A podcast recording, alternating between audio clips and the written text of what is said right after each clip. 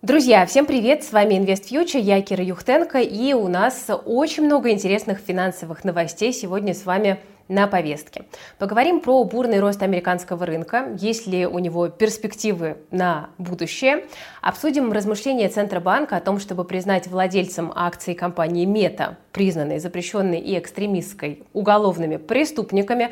Также поговорим о том, что российские банки снова начнут публиковать регулярные отчеты, а США э, признают российскую экономику нерыночной. Как вы видите, спектр тем очень широкий и разнообразный. Так давайте же скорее приступим. Но у меня к вам сразу просьба, не забывайте ставить лайк при просмотре этого ролика, а также проверьте, пожалуйста, стоит ли у вас колокольчик, потому что YouTube недавно обновился и уведомления слетели. Если вам нравится то, что мы делаем, вы хотите поддержать наш проект, то ставьте обязательно колокольчик, подписывайтесь на канал и не забывайте лайкать.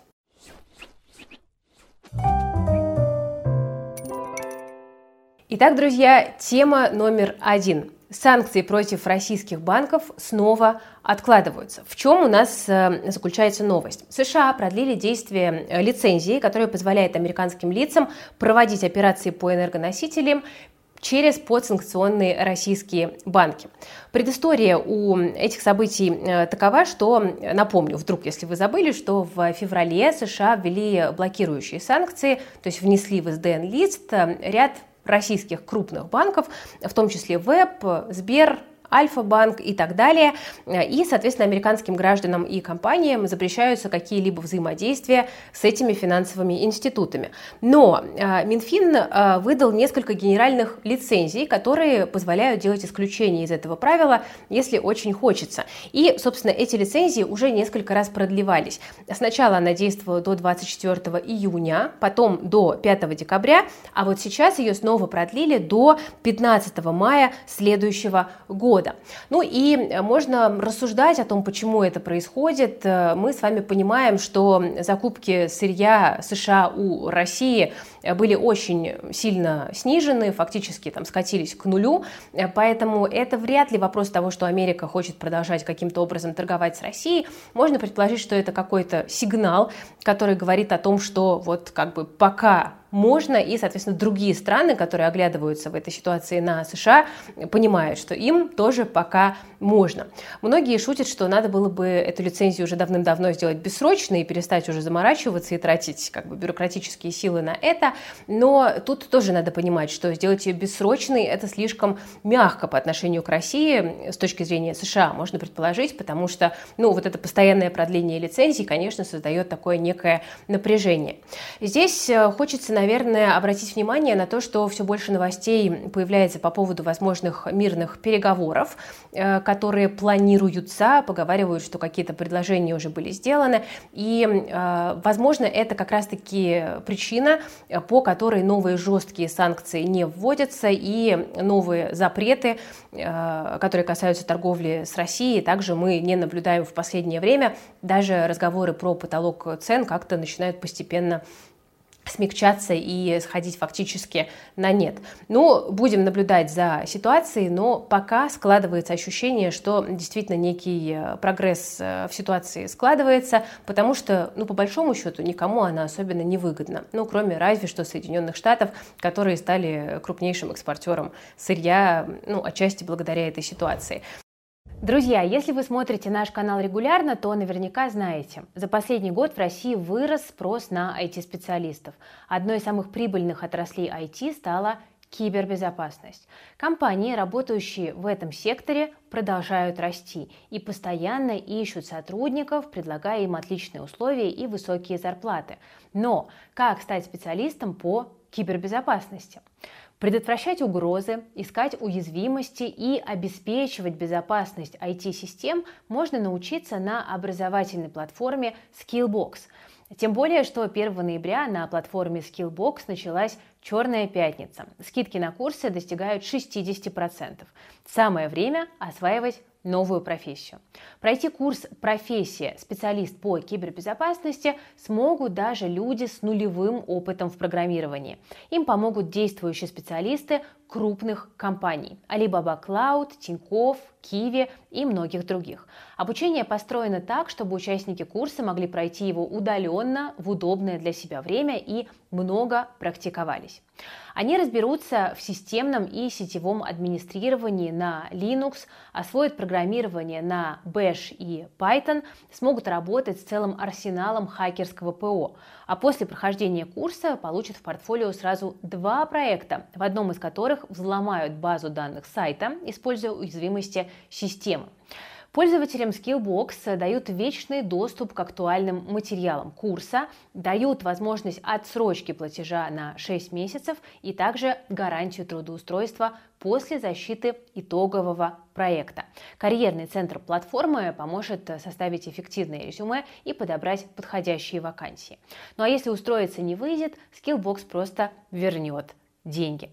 Друзья, переходите по ссылке в описании, там вы найдете всю информацию об образовательной программе на платформе Skillbox. Друзья, продолжаем. Чтобы вам не казалось, что все как-то слишком сахарно, добавим ложку дегтя. Тут Министерство торговли США признало российскую экономику нерыночной. Как говорится, теперь официально. Now officially. А, тут э, такая предыстория. У нас э, статус страны с рыночной экономикой США присвоили России в далеком 2002 году. А потом в 2021 году проводилось э, расследование. Тогда все-таки, значит, сказали, нет, все еще рыночное. Но сейчас Э, в 2022 году все-таки сказали, что нет, ребята, рынка у вас фактически нет.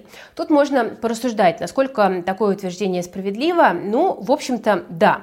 Тут статистика разнится, но, допустим, вот российское агентство НКР говорит, что 24% занятых россиян трудятся в госсекторе. МВФ говорит, что доля госсектора больше, 33%. Ну, а по данным ФАС эта цифра и вообще может приближаться к 70%. 70%.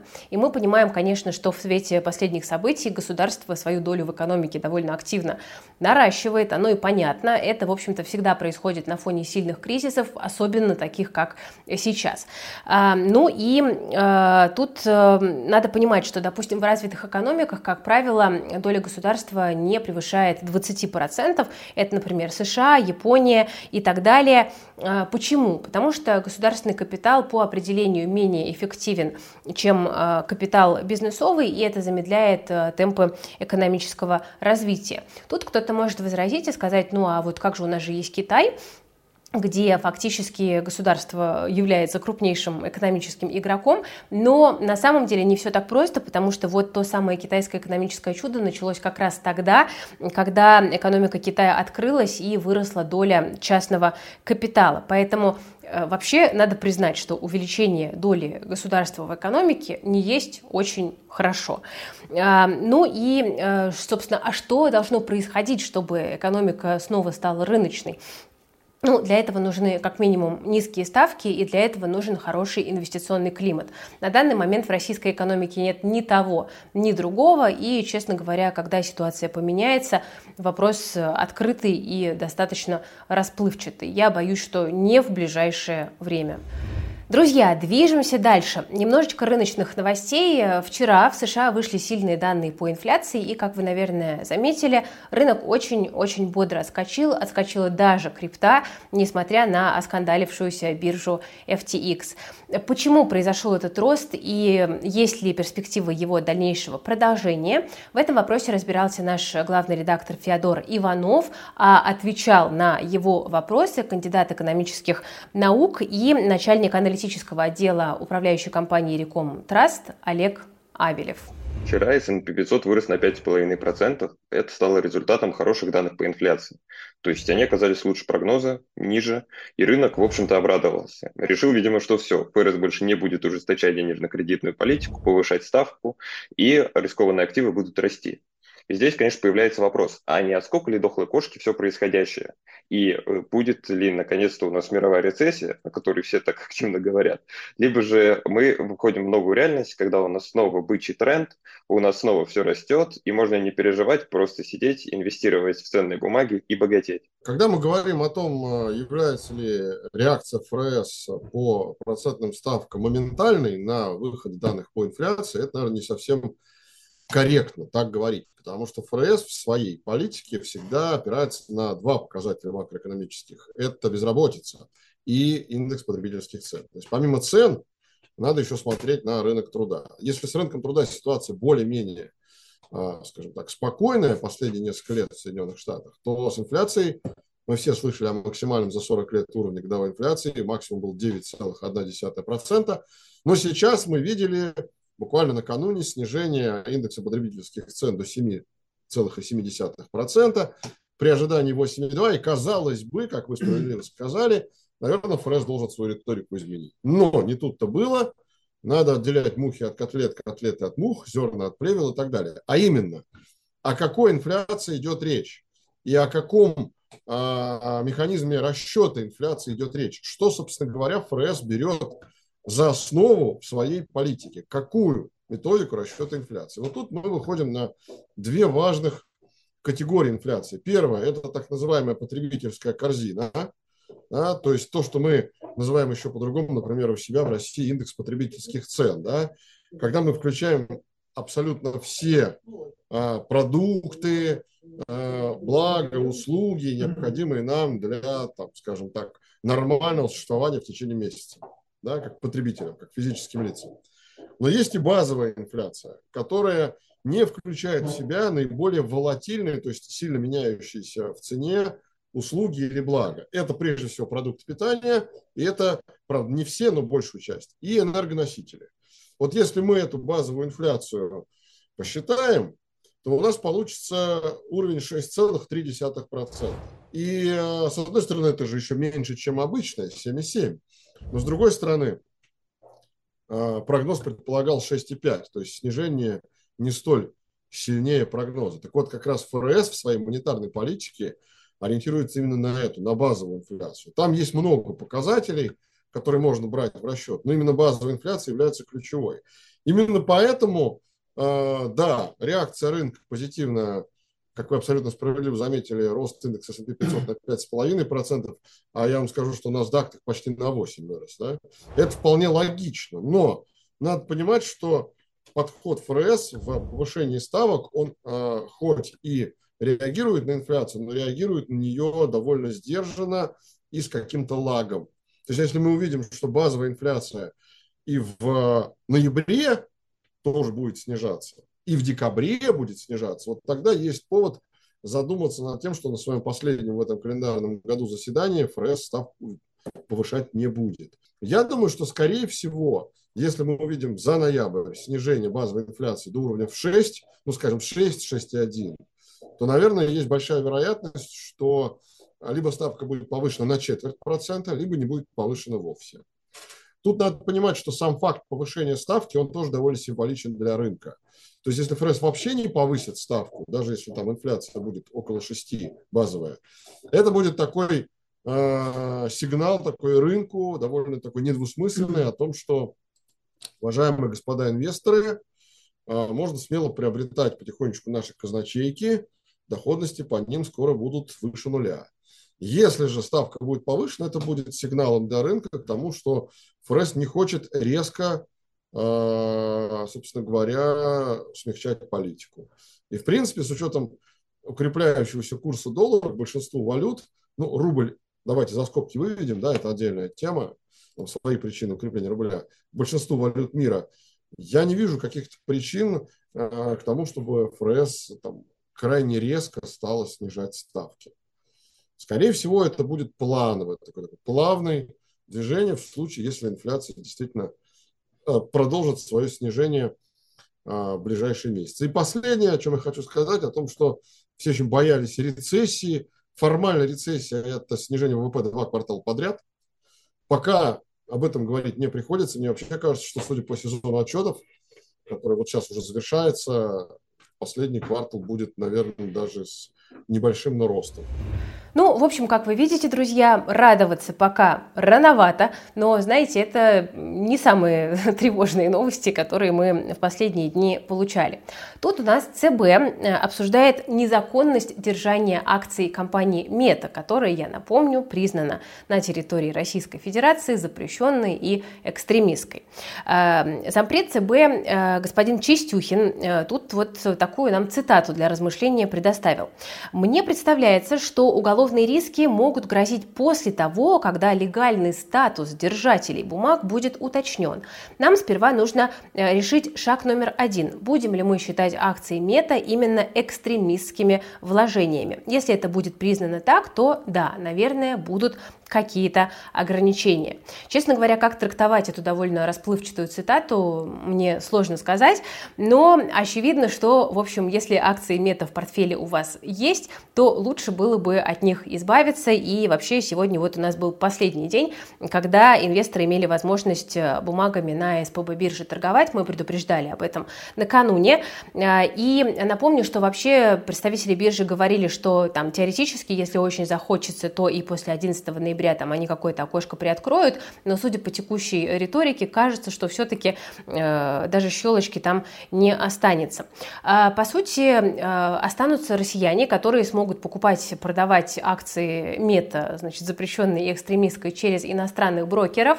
И тут кто-то скажет, ну а как же, собственно, об этом узнают российские власти, если они вдруг захотят меня наказать за это дело. Но дело в том, что когда вы подаете налоговый отчет о зарубежном брокерском счете, у вас там отображаются Э, все э, ваши сделки да, в приложенном отчете, и, соответственно, э, вы вот в этот момент попадаете на радары. Просто держите на всякий случай это в голове, потому что чем черт не шутит. Знаете, в последний год, мне кажется, что нас уже сложно чем-то удивить, и вещи, которые казались абсолютно сюрреалистичными еще неделю назад, завтра могут стать реальностью. Ну, такова жизнь, к которой мы как-то стараемся адаптироваться. Так, ну теперь давайте о чем-нибудь хорошем. Эм, у нас э, вот буквально на днях выйдет большое интервью с экономистом Александром Душкиным, и э, он там э, сокрушался по поводу того, что российские банки перестали публиковать отчетности, поэтому совершенно непонятно, что делать с акциями. И тут ЦБ, кажется, к Александру прислушался и эм, сообщил, что планирует раскрывать ежемесячную отчетность отчетность банков в 2023 году, правда, в менее детализированном виде. А, часть статей баланса останется закрытой, но тем не менее это хотя бы что-то. Да? Можно будет делать какие-то предварительные выводы о том, как банковский сектор справляется с кризисом.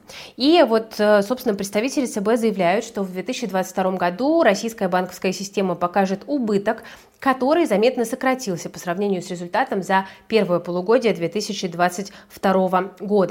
Ранее первый зампред ЦБ э, Дмитрий Тулин заявлял, что банки на фоне кризиса и санкций по итогам первого полугодия 2022 года получили совокупный убыток в полтора триллиона рублей впервые за 7 лет. Но есть надежда, что ситуация начнет постепенно выправляться. Накануне нас вот Большой Зеленый банк порадовал э, своими э, данными. Мы обсуждали с вами это вчера, и ну, понятно, что не у всех все так хорошо, да, там тот же ВТБ э, показывает убыток, э, у других банков тоже есть проблемы, но, тем не менее, для нас, как для инвесторов, которые хотят все-таки понимать, что мы покупаем, а не тыкать наугад просто и говорить, заверните мне вот это, это, это, э, там, да, не вынимая из э, целлофановой маркетинговой обертки, конечно, для нас, для инвесторов, это очень хорошие новости, потому что у нас, по крайней мере, будет вообще о чем говорить. В последнее время на российском рынке, особенно в финансовом секторе, обсуждать было вообще нечего, потому что мы могли только как-то на уровне интуиции предполагать, как дела у рыночных игроков. Ну и напоследок, э, еще немножко про российскую экономику. Тут э, есть у нас, э, значит, вот свеженький опрос, который показывает, что почти 40% россиян были бы согласны получать серую зарплату. Ну, на самом деле цифра держится практически без изменений уже два года. Правда, в начале пандемии россияне больше были готовы получать зарплату в конверте, потому что, ну, людям хотелось получить хотя бы что-нибудь. Это говорит о таком максимальном уровне неопределенности. Сейчас вот как бы все держится стабильненько. При этом, кстати, интересно, что мужчины традиционно более спокойно относятся к тому, чтобы получать серый доход. 50% мужчин, значит, это норм, и только 30% женщин согласны на серую зарплату. Э, как правило, к серым схемам более лояльные люди с зарплатой менее 50 тысяч рублей, и это россияне в возрасте 35-44 года. Ну, вы понимаете, что уже достаточно давно государство озаботилось обелением доходов. Э, ну, вопрос в том, наверное, что одним только страхом этот вопрос не решается, потому что кажется, что у многих людей до сих пор возникает вопрос, а почему, собственно, налоговая нагрузка при, при, при белой зарплате получается такой высокой, и куда все-таки эти налоги идут, и почему они идут именно туда. Ну что ж, дорогие друзья, на сегодня у меня все. Спасибо за внимание. Надеюсь, что э, сегодняшний выпуск был для вас интересным. Не забывайте, пожалуйста, лайкать. Подписывайтесь на телеграм-канал InvestFuture, собака InvestFuture с маленькой буквы. Там выходит море образовательного контента, а сейчас проходит марафон о том, как сохранить свои деньги. Каждое утро э, мы даем образовательный контент, где разбираем все инвестиционные инструменты. Поговорили уже и про еврооблигации, и про юаневые банды, но впереди еще много интересного, так что подключайтесь скорее. Ссылочку на последний урок марафона я оставлю в описании к этому видео. Спасибо за внимание. С вами была Кира Юхтенко, команда проекта Invest Future. Берегите себя, своих близких и свои деньги.